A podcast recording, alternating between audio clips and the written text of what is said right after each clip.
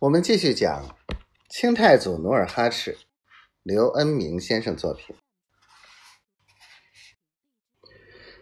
老韩王转身坐到土炕上，哈哈笑道：“您老人家可真把我当成皇上了。”说着，将老人搀着坐下。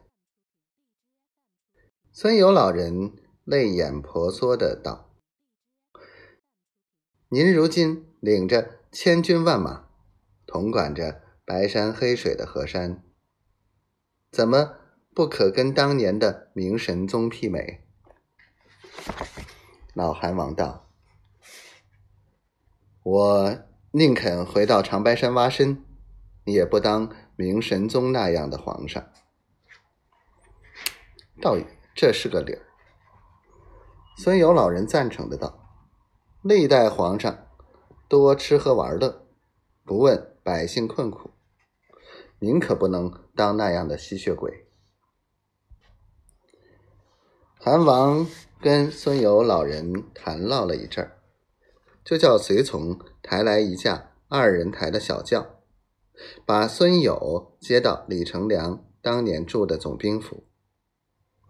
当晚就把三间正房、俘获的衣物，外加一头。红鬃大马，十亩好地，都通通送给孙友老人。孙友搬进新房，老韩王还把一个十七八岁、无家可归的姑娘留给他，让姑娘专门伺候老人，欢度晚年。韩王的贤德感动了周围的百姓和明君。下级军官。不久，锦州、大小凌河、嵩山、杏山等四十余城的守卫官，纷纷率其所属投奔广宁，归顺满洲军。每天在通往广宁的大道上，骑马的、推车的、抬轿的、挑担的，男男女女、老老少少。络绎不绝，广宁城成了人的山，人的海。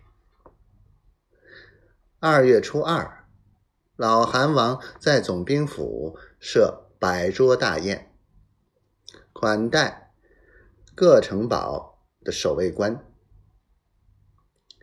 他坐在当年李成梁办理公务的太师椅上，对众汉官道。